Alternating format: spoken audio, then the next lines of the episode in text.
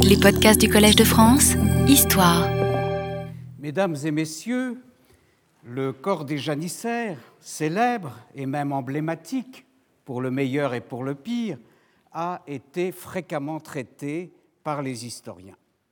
L'étape précédente, le corps des Adjémiolanes, qui sont en principe de futurs janissaires, a beaucoup moins retenu leur attention.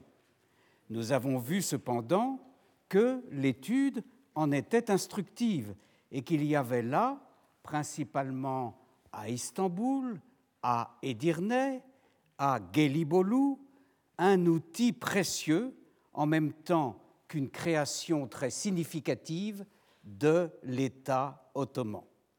Les Adjémiolanes sont avant tout une force de travail à la disposition du sultan et de son entourage. Ils se trouvent placés, en principe, dans une phase transitoire avant de devenir de véritables militaires. Mais nous avons constaté deux entorses à ce schéma théorique. Premièrement, la phase transitoire peut se prolonger durablement et même indéfiniment du fait de blocages dans les promotions. D'autre part, l'existence d'une instruction militaire pour ces aspirants n'est que fugitivement établie par de rares sources occidentales. Et son importance et sa généralisation de cette instruction militaire restent donc douteuses. En tout état de cause, même si elle se ferait une place, elle est secondaire par rapport à l'exploitation de la force de travail. Il serait imprudent, compte tenu des informations dont nous disposons, de prétendre définir, approcher ce que pouvait être l'état d'esprit de ces individus enrôlés en même temps qu'islamisés de force. Une part, est-on en droit d'imaginer, s'intégrait au système, obtenant dans leur spécialité professionnelle une certaine reconnaissance, en même temps, nous l'avons vu, qu'un salaire honorable.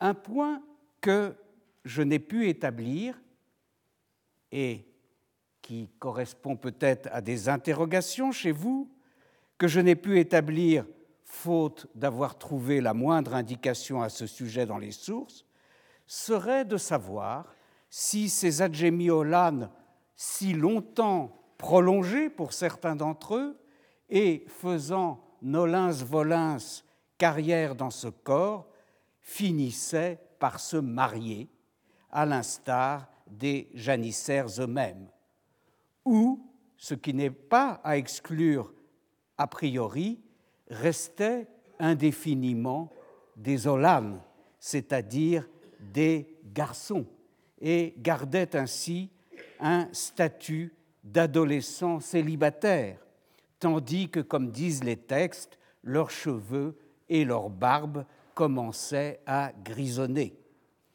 D'autres, en revanche, les sources confirment clairement ce qu'on aurait pu supposer a priori, ne s'intégraient pas du tout et vivaient mal leurs conditions, demeurant des fugitifs, peut-être même des rebelles en puissance. L'image que nous donnent d'eux les voyageurs qui en ont rencontré est généralement peu reluisante. J'en ai donné des exemples la dernière fois. Ce sont de pauvres airs, malmenés eux-mêmes, en même temps que mal appris et intempérants, conscients peut-être aussi d'être liés au pouvoir, fût-ce à son degré le plus bas, étaient des individus peu recommandables que les passants préféraient éviter. Pourtant, ça et là, une image un peu moins négative nous est apportée. C'est ainsi qu'une partie au moins d'entre eux, de ces adjémis Olan, vers le milieu du XVIe siècle, parviennent à trouver grâce aux yeux euh, du voyageur Nicolas de Nicolaï, valet de chambre et géographe du roi de France. L'image des Adjémiolan est plus euh, favorable à ses yeux, mais comme nous allons le constater, elle ne l'est pas à ses oreilles. Il écrit en effet Les plus gentils de ces Azamolan se tiennent assez proprement vêtus selon leur mode. Et il y a dans son ouvrage quelques planches qui représentent les euh, différents personnages de... Euh, j'essaye de vous montrer cette illustration qui représente les euh, différents types de serviteurs du sultan ottoman et euh, il a représenté. Alors il a représenté d'abord ce qu'il appelle les azamolan rustiques. Et il faut entendre par là cette première phase à laquelle j'ai fait allusion lorsque les jeunes recrues ne sont pas encore des vrais Adjemi-Olan, mais sont placés dans des familles de paysans turcs en Anatolie ou en Roumélie pour euh, euh, pour s'endurcir et pour apprendre un peu de langue turque et des rudiments de euh, religion islamique. Voilà pourquoi il les appelle azamolan rustiques. Et puis ensuite,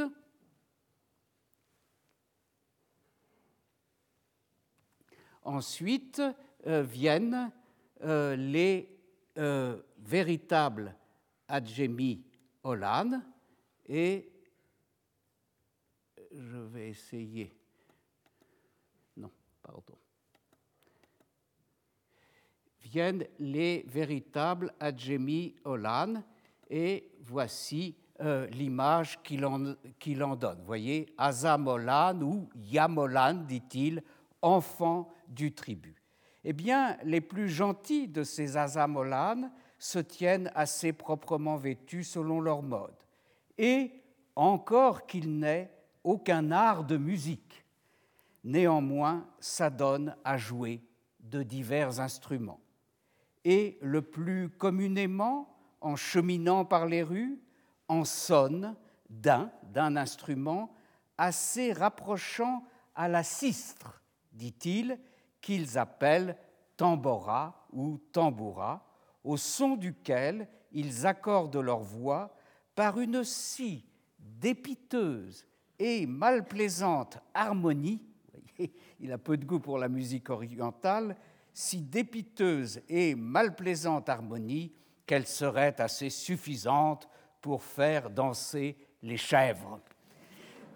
D'autre part, il ne semble pas que les euh, que châtiments qui leur sont infligés, nous avons déjà vu euh, qu'il euh, leur arrivait effectivement d'être châtiés, que ces châtiments eussent été aussi arbitraires que le suggèrent quelques témoins, hein, soit dit pour donner une image un peu moins négative de la condition des Adjémiolan.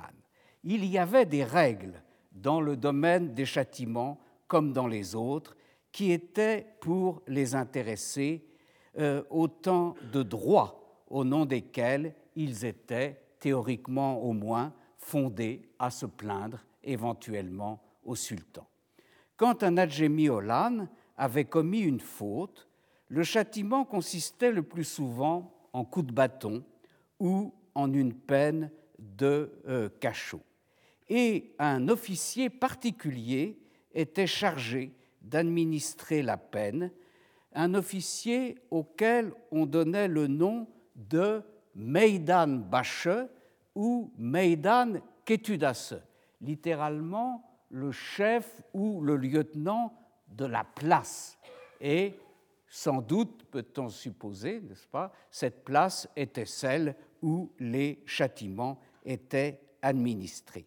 Eh bien, ce Meidan Bache ne pouvait procéder, c'est-à-dire donner les coups de bâton en question, sans l'accord du capitaine du Belugbache ou du chef de chambrée de euh, l'Odabache euh, euh, de la Olan concernée.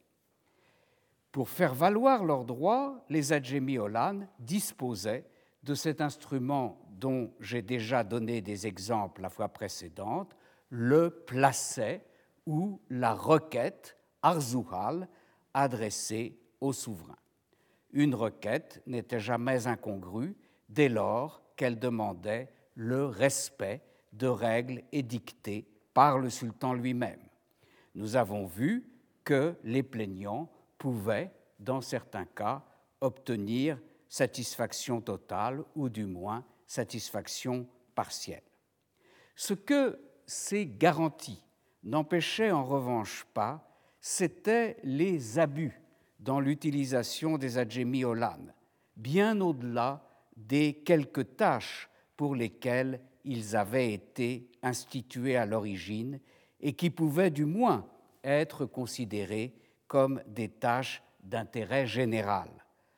À l'instar du sultan, le grand vizir, toutes sortes de dignitaires et de favoris, de même que euh, des euh, princesses obtiennent l'attribution d'un contingent d'Adjemi Olan pour travailler dans leur jardin et sont ainsi euh, dépannés, en somme, de leur manque de bras.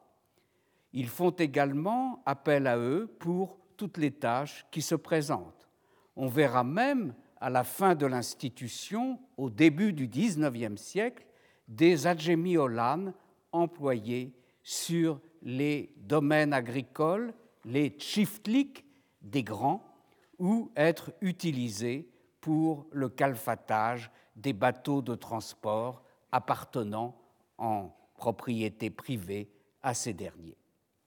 La prise de conscience par le gouvernement, par la porte, de ce qui apparaissait comme une déviation de l'institution, mais qui nous apparaît plutôt comme un développement assez logique et inévitable d'une institution semblable, eh bien cette prise de conscience remonte en fait beaucoup plus haut.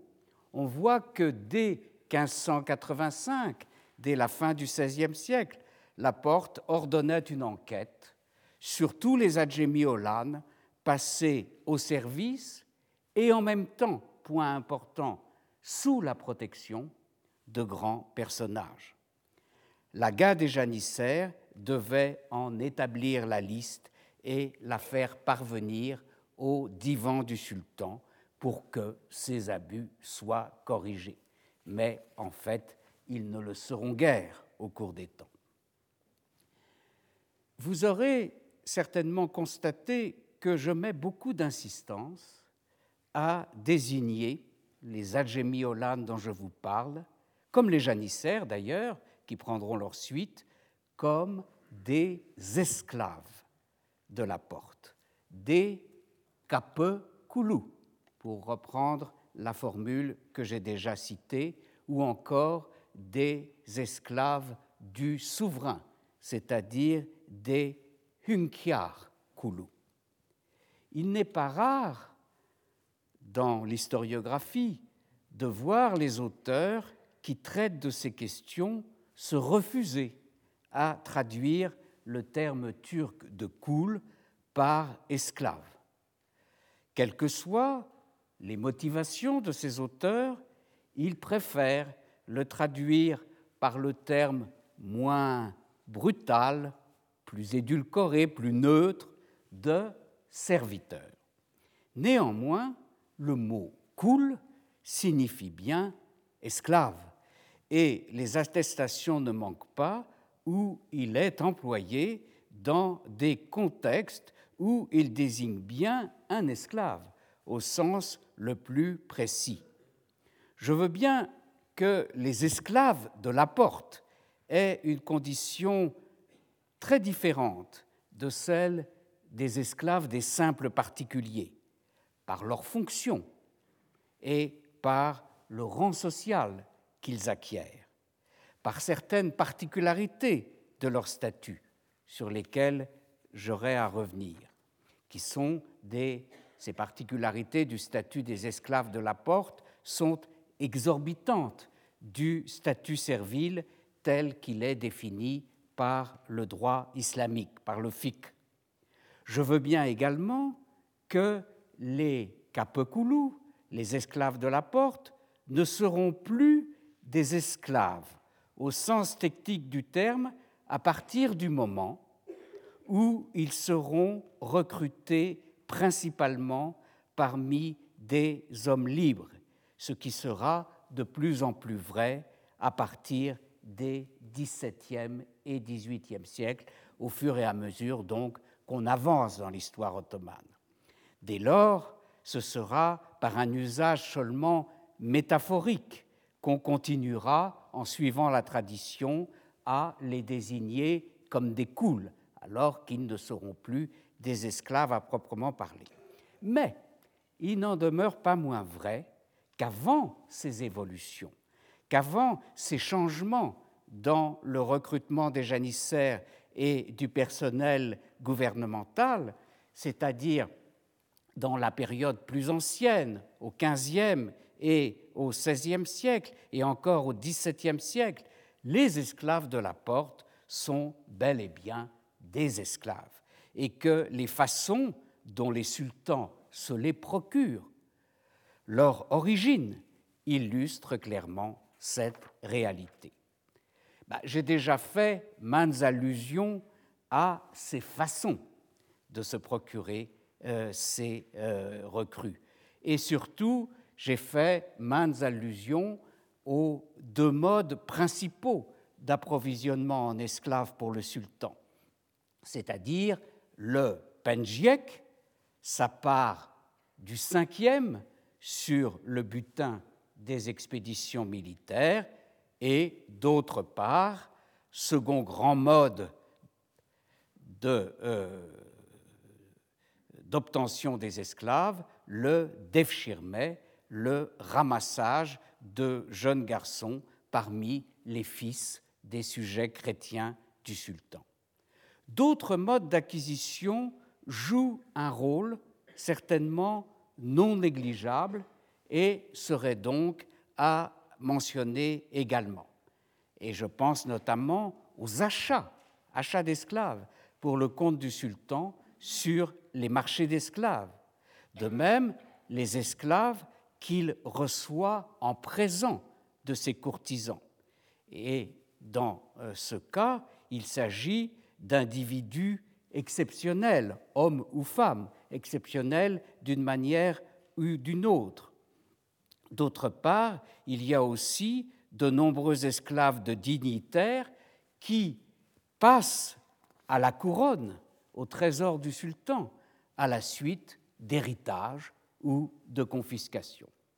Donc, vous voyez une grande variété de modes d'acquisition des esclaves. Mais je voudrais revenir de manière plus approfondie sur ces deux institutions majeures que sont le Penjiek et le Devshirme. Et je commence par le Penjiek. Nous avions évoqué précédemment ce que nous apprennent les chroniques ottomanes de la fin du XVe siècle sur l'origine des janissaires.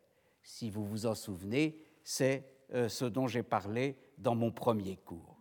Ces chroniques mettent en relation la création du corps des janissaires avec l'instauration du penjek, c'est-à-dire du prélèvement du cinquième du butin en faveur du fisc sur toutes les composantes de ce butin, y compris donc les captifs, mâles ou femelles, réduits en esclavage.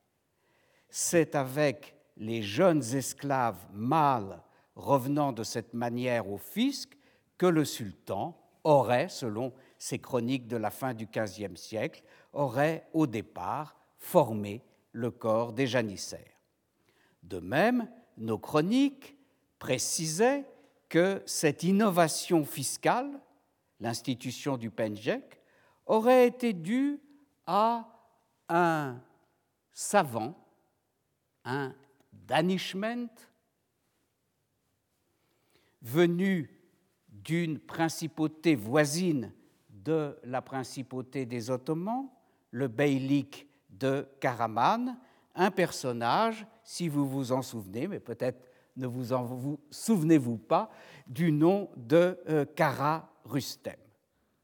Et il aurait persuadé un influent ministre du sultan Mourad Ier, le Kadi Asker, le Kadi des soldats, Kara Halil, membre d'une lignée d'oulémas qui joue un rôle décisif dans le jeune État ottoman, la lignée des Jandarle.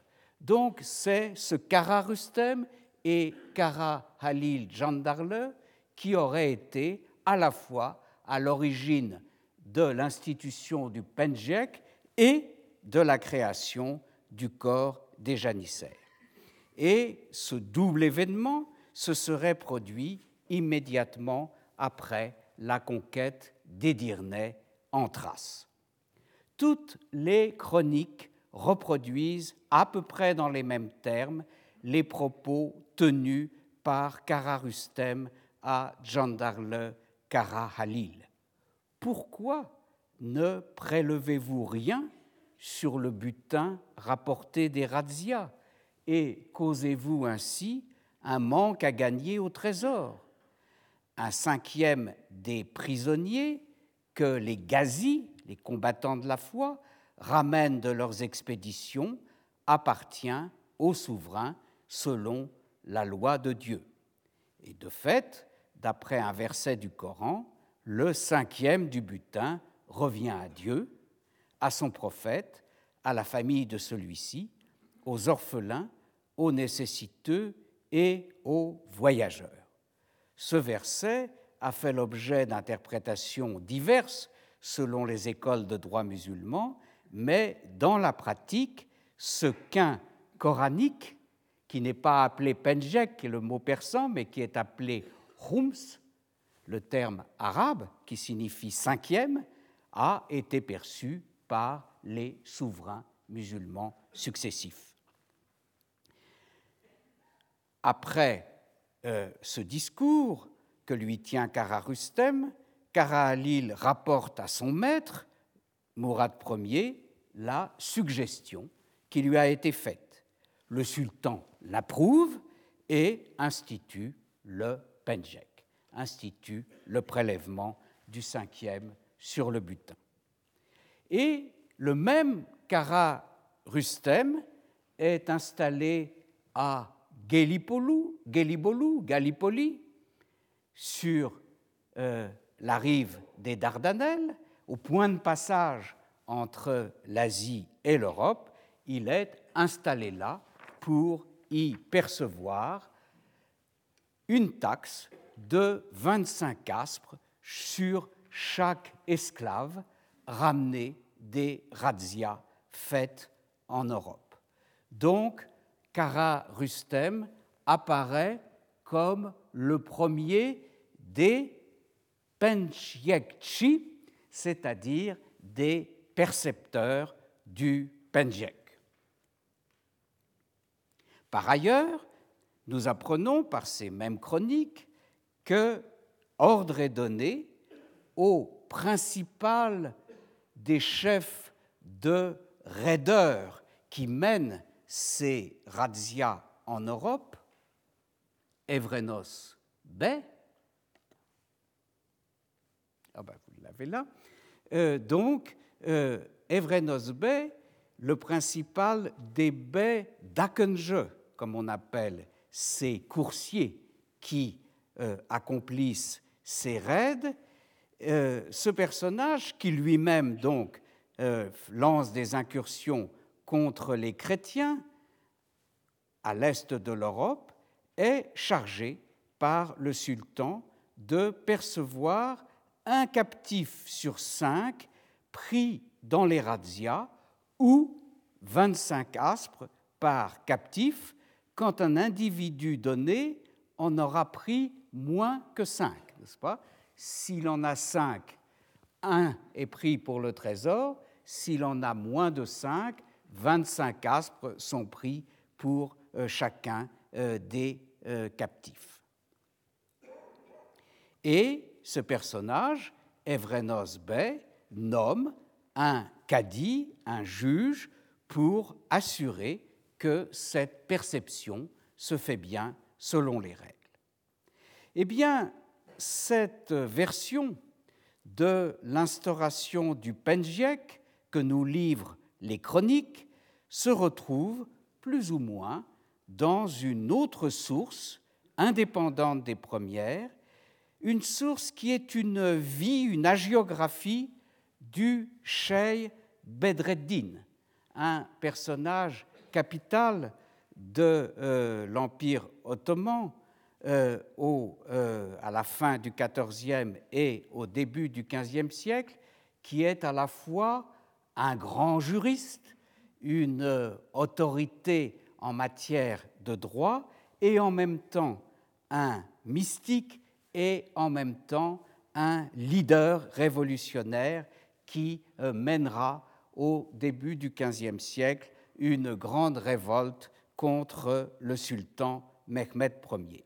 Eh bien, dans la vie donc, de ce personnage complexe et éminent, euh, deux choses sont dites. Le euh, Penjek y est mentionné pour la première fois après la conquête d'Edirne, ce qui par conséquent concorde avec ce que disaient les chroniques, et c'est également euh, dans ce texte un cadi qui est chargé de percevoir cette nouvelle taxe, en l'occurrence un cadi du nom de Gazi Israël. Or, ce Gazi Israël est le propre père du Sheikh Bedreddin. Cité et recité, le passage dans les chroniques ottomanes n'a pas livré jusqu'à présent son secret, parce qu'il n'a jamais été considéré dans son cadre historique. Ces lignes que je viens de vous lire sont dues à ma collègue, Madame Irène Beldiceanu Steiner, qui les a euh, rédigées dans un article important paru il y a longtemps déjà en 1969, un article intitulé En marge d'un acte concernant le Penjek et les Zakenge. Eh bien, le grand mérite de cet article est d'éclairer, en effet, et de façon très lumineuse, le cadre historique dans lequel ce Penjek aurait été euh, institué. Reprenons son exposé avant d'exposer nos propres réflexions sur la question. L'introduction du Penjek est donc présentée comme postérieure, je le répète, à la conquête d'Edirne. Or, Madame Beldiceanu avait déjà daté cette conquête, dans de précédentes études, de l'année 1369 c'est une question très discutée que la date euh, de la conquête d'Edirne et euh, la position de Mme Beldiceanu, le fait de situer cette conquête en 1369 et non pas à d'autres dates que je ne vous cite pas, s'appuie en fait sur un texte très explicite euh, tiré de ces sources byzantines que l'on appelle les chroniques brèves.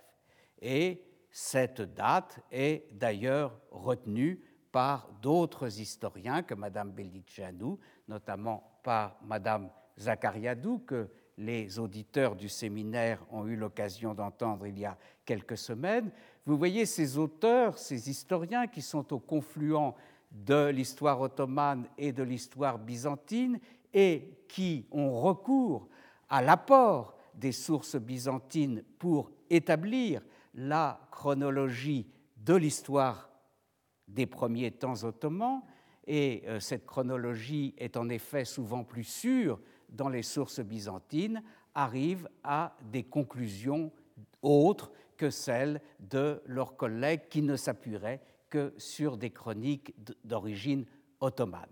Et donc c'est grâce à ces sources qu'on appelle les chroniques brèves qu'il a pu être établi que cette conquête s'était faite en 1369. Or, à cette date, observe Madame Bellicianu, Mourad Ier n'est pas en Europe. Donc ce n'est pas lui qui a pu conquérir Edirne. Pourquoi? Il est retenu en Asie mineure et il ne peut pas, à cette date, franchir le détroit des Dardanelles. En effet, le point d'appui dont les Ottomans disposaient depuis 1354 pour franchir les Dardanelles, c'est-à-dire la forteresse de Gallipoli ou Gelibolu euh, en turc, avait été perdu. Ce point d'appui avait été perdu lors de la première croisade menée contre les conquérants ottomans, la croisade répondant à l'appel du pape Urbain V et qui n'avait pas eu beaucoup de succès parmi les princes chrétiens. Cependant, l'un d'entre eux, Amédée VI de Savoie, avait répondu à l'appel du pape, s'était armé et avait réussi à reprendre Gallipoli aux Turcs, les empêchant par la même occasion d'établir la jonction entre les deux parties de leur jeune État, la partie anatolienne, asiatique, et la partie européenne. Or, Mourad Ier ne pourra remettre le pied en Europe qu'à partir de l'hiver 1376-1377, quand l'empereur byzantin, le basileus Andronique IV, aura restitué Gallipoli au sultan. Il lui rend Gallipoli en échange de son aide dans une guerre civile byzantine, euh, péripétie qui est arrivée à plusieurs reprises euh, à cette époque. Euh, il, est en lutte contre son père et contre ses frères pour le trône de Byzance et il a besoin de l'aide, du renfort des troupes de Mourad Ier et en échange, il lui rend Gallipoli. Donc, pourquoi j'entre dans ces détails événementiels un petit peu compliqués, comme vous voyez, pour euh, bien euh, faire apparaître que ce n'est pas Mourad Ier qui a pu conquérir Edirne, ni remporter d'autres succès turcs, d'autres conquêtes en, Europe enregistrées dans la même période. En fait, ces victoires sont imputables à qui? Eh bien, à des baies turcs, à des chefs turcs qui sont restés en Thrace et qui agissent pour leur propre compte de manière autonome par rapport au pouvoir ottoman. Ils prennent des villes, ils gagnent des batailles, ils font du butin sans avoir, durant ce laps de temps, à rendre compte au pouvoir ottoman. En particulier, ils gardent pour eux, bien sûr, les esclaves qu'ils ont capturés au cours de leur raid. Ils incorporent certains d'entre eux dans leurs propres troupes. Ce sera par la suite une constante chez ces chefs de raideurs, chez ces Akenje Beyleri, qui lancent des expéditions en Europe orientale, de compter parmi leurs hommes des esclaves, des affranchis et une troisième catégorie qui ne sont ni des esclaves ni des affranchis, mais qui sont présentés néanmoins par les sources comme des dépendants. Une forme de lien, n'est-ce pas, entre le chef et ses troupes. En revanche, quand Mourad Ier est en mesure de repasser en Europe, parce qu'il a récupéré Gallipoli, c'est-à-dire après, après l'hiver 1376-1377, il rétablit en Europe orientale l'ordre ottoman et parvient à l'imposer dans des conditions que nous ne connaissons d'ailleurs pas précisément à ces baies de raideurs qui avaient travaillé pour leur propre compte précédemment, et notamment à celui qui apparaît comme le plus important d'entre eux et que j'ai déjà cité, Evrenos Bey. Cette reprise en main ottomane par la contrainte, mais vraisemblablement aussi par la négociation avec les baies en question, a deux conséquences. Les conquêtes des baies, à commencer par celle d'Edirne, d'Andrinople, passent sous le drapeau ottoman. La seconde conséquence est précisément le point auquel je voulais en venir, la, la création de l'impôt du penjek. Les baies continueront à mener leurs raids contre les infidèles et à faire des esclaves, mais le sultan en recevra désormais une part qui est fixée au cinquième, conformément aux prescriptions coraniques. D'ailleurs, au début, sans doute par politique, par pragmatisme, on laisse aux chefs de raid le soin de faire eux-mêmes les prélèvements sur leur propre butin en faveur du fisc, en faveur du sultan. Nous avons déjà mentionné le cas d'Evrenos Bey, qui, chargé de prélever ce quin du sultan, nomma un cadi, un juge à cet effet. De même, Ghazi Israël, que je vous citais tout à l'heure, le père de Sheikh Bedreddin, qui remplit l'office de Penchekji pour le compte du sultan, après avoir été lui-même un combattant de la foi, un ghazi, et être devenu, avec l'âge, un cadi. Comme le dit la chronique de Bedreddin, après l'avoir cité sous l'appellation de Ghazi Israël, il était lettré, ils le firent cadi, afin qu'il perçoive à l'issue de chaque razzia un prisonnier sur cinq pour le beylik, ce qu'ils appellent le beylik, c'est-à-dire le trésor du bey, le trésor du souverain ottoman.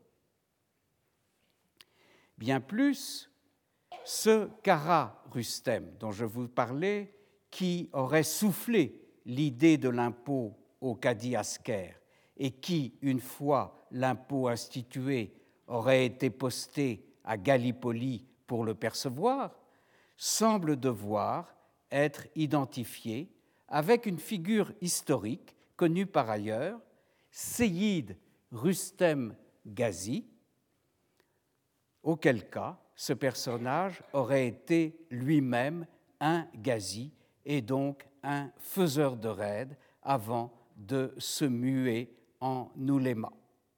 Donc vous voyez comment euh, de ces anciens raideurs, euh, l'État ottoman, dans une première phase, fait des administrateurs, des cadis, et les charge de percevoir pour son compte euh, sa part sur les butins réalisés pendant les raids. Néanmoins, cette situation transitoire ne dura pas et à un moment donné, on voit que l'administration du sultan prend elle-même la perception en main et envoie des agents auprès des baies des marches frontières pour superviser cette perception au lieu de se contenter, comme euh, euh, l'État l'avait fait précédemment, de sous-traiter en somme la perception à des chefs de raideurs. Donc ces nouveaux agents qui apparaissent, agents de l'État cette fois, sont désignés dans les textes comme des émines, ce qui est normal puisque c'est le terme employé de façon générale pour désigner les agents financiers de l'État, où on leur donne aussi le nom plus spécifique de Penchiekji. Je l'aurais dit plusieurs fois et non sans peine, c'est-à-dire de percepteur du Penjek.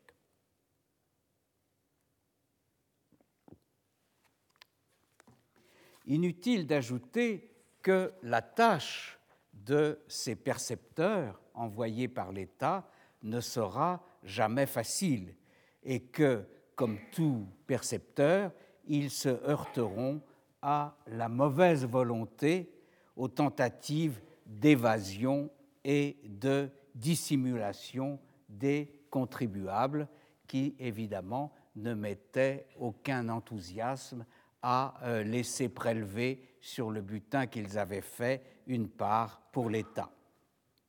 Selon les indications assez succinctes des chroniqueurs de la fin du XVe siècle, Cara Rustem percevait donc à Gallipoli 25 aspres par prisonnier.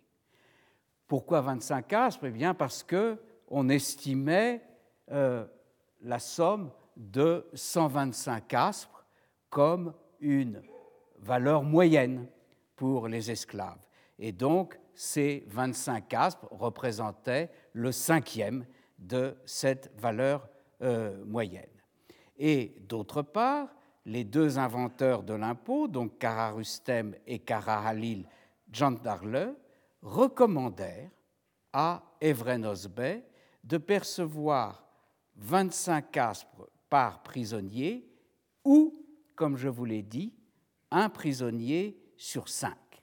Et donc, on comprend, comme je vous l'expliquais tout à l'heure, que c'est un prisonnier sur cinq, mais quand il y en a moins de cinq, c'est 25 aspres par prisonnier. Bon. Voilà ce que nous disent les sources. Mais une première difficulté présentée par ces données tient au fait que à s'en tenir à elle, on comprend mal comment le produit de cette taxe nouvelle a pu donner naissance au corps servile des janissaires, auquel les mêmes sources l'associent pourtant. En effet, ainsi définie, la taxe produit d'une part des rentrées d'argent, des aspres, et d'autre part, il est vrai, des captifs, mais en nombre limité, 1 sur 5, et sans qu'il y ait la moindre précision d'âge concernant ces captifs retenus euh, pour le sultan, alors que tous les captifs n'étaient évidemment pas a priori propres à fournir de futurs janissaires.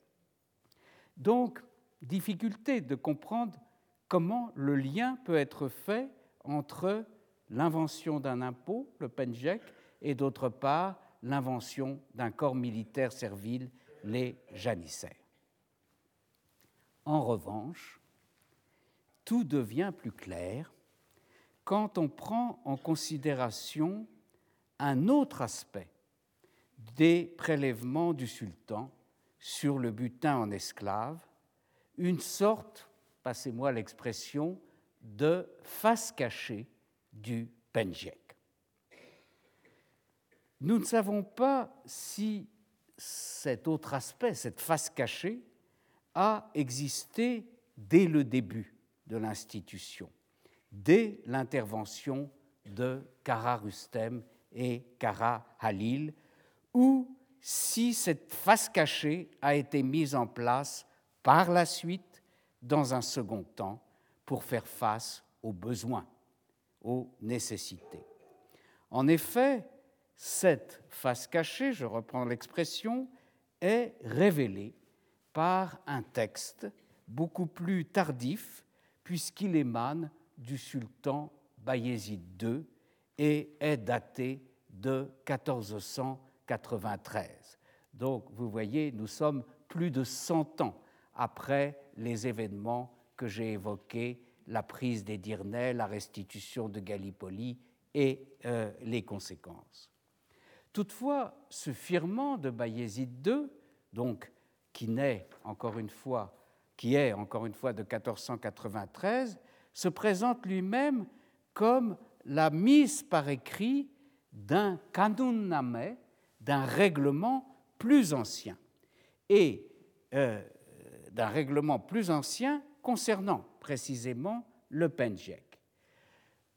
Et euh, le même texte de l'époque de, euh, Bayezid II nous explique que si on a mis ce règlement ancien par écrit, c'est à la demande d'un percepteur qui vient d'être nommé, qui va devoir percevoir le penjek et qui, pour éviter de faire des bêtises, pour éviter de se comporter d'une manière qui pourra être contestée, a demandé qu'on lui rappelle, noir sur blanc si vous voulez, quel est le règlement du penjek pour qu'il accomplisse sa mission euh, de percepteur de la façon la plus correcte possible. C'est un personnage qui s'appelle Youssouf, qui vient d'être nommé Penchekchi Bache, chef des percepteurs du Penjek, et qui a demandé euh, au sultan de lui rappeler quel était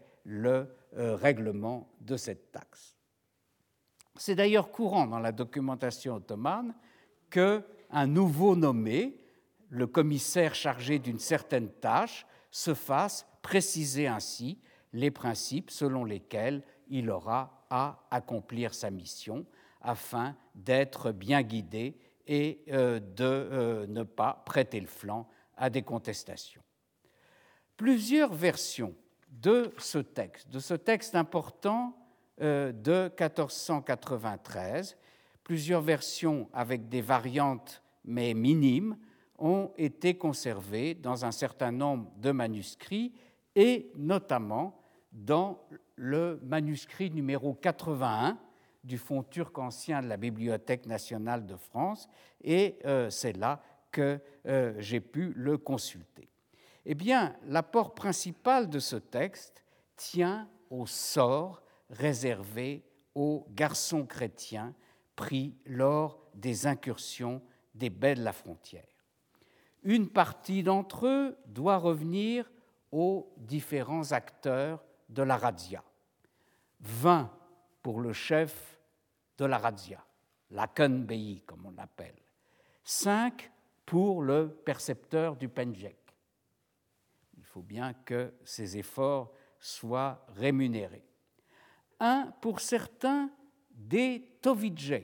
Ça, c'est un terme que je n'ai pas encore cité, un terme d'origine mongole et qui désigne des chefs de section de ces raideurs, de ces faiseurs euh, de razzia. Donc, un, captif sera gardé pour certains des Tovidje pris euh, parmi les garçons qu'eux-mêmes ont euh, capturés. Quant aux Tovidje de rang inférieur, ils n'auront le droit de conserver qu'un garçon pour deux, euh, pris parmi ceux qu'ils ont eux-mêmes capturés. On peut supposer que ces différents contingents de garçons captifs seront intégrés dans les effectifs des Akenje, dont nous avons déjà signalé qu'ils comportaient en effet des esclaves et des affranchis. Mais le texte vient ensuite au passage qui est le plus intéressant du point de vue qui est le nôtre, c'est-à-dire le passage qui définit ce qui revient à l'État. Je cite Le restant des garçons pris lors de la radia, ceux qui ne sont pas, euh, euh, retenus par les acteurs mêmes de la radia, âgés de 10 à 17 ans, seront pris pour l'État. Au cas où certains garçons âgés de plus de 17 ans sont bien doués, dit le texte, Bazonda kabiliet olursa, on les prendra également, en versant toutefois au propriétaire de l'esclave 300 aspres par garçon, payés par mon trésor impérial. Donc vous voyez, le fisc a droit à tous les garçons de 10 à 17 ans, plus certains qui semblent faire l'affaire, qui ont plus de 17 ans, mais dans ce cas-là, le fisc les payera à euh, leurs propriétaires, c'est-à-dire à ceux qui les ont capturés. Les garçons pris pour l'État, continue le règlement, ne doivent être ni infirmes ni malades. Les signes de la puberté ne doivent pas être accusés et ils ne doivent pas avoir encore la barbe. Voyez? Olanlek asare galip olmaya. Donc, des adolescents, en fait, ni trop jeunes, ni trop vieux. Cette sélection et la réquisition des jeunes garçons au bénéfice de l'État, de même que leur acheminement depuis les bases des raideurs jusqu'à la capitale du sultan, étaient des opérations délicates nécessitant certaines mesures et certaines précautions. Or, le même firmant de Bayezid II euh, pourvoit également à euh, ce problème. On lit en effet les Sanjakbey, c'est-à-dire les gouverneurs provinciaux, et les Tovidje, ces chefs de section de raideurs, prêteront leur aide à l'occasion du prélèvement des garçons provenant du Penjek. Personne ne devra y faire d'obstruction. Les contrevenants seront punis par le Sanjak Bey et ceux qui s'obstinent seront notés par écrit et leurs noms me seront communiqués, c'est le sultan qui s'exprime, me seront communiqués par écrit pour que je les fasse punir. J'ordonne également qu'une fois les garçons provenant des razzias et des raids prélevés pour l'État, euh, pardon, qu'une fois les garçons provenant des razzias et des raids ayant été prélevés pour l'État, les Tovidje prêtent leur aide jusqu'à ce que les garçons soient pris en main. Ils les surveilleront là où ce sera nécessaire et les mèneront là où ils devront être menés.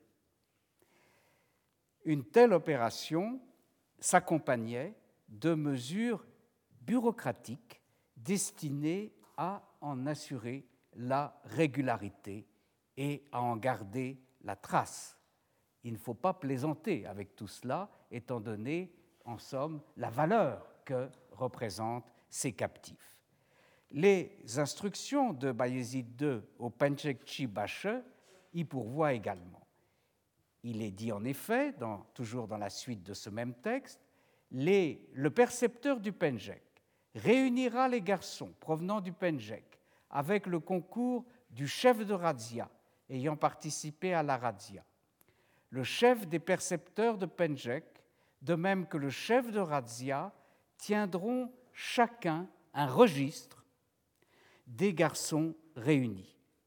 Arriveront ainsi à mon seuil sublime, c'est-à-dire au palais du sultan, en même temps que les garçons provenant du Penjek, le registre et l'envoyé représentant chacune des deux personnes mentionnées, c'est-à-dire représentant le chef de razzia et le chef des percepteurs.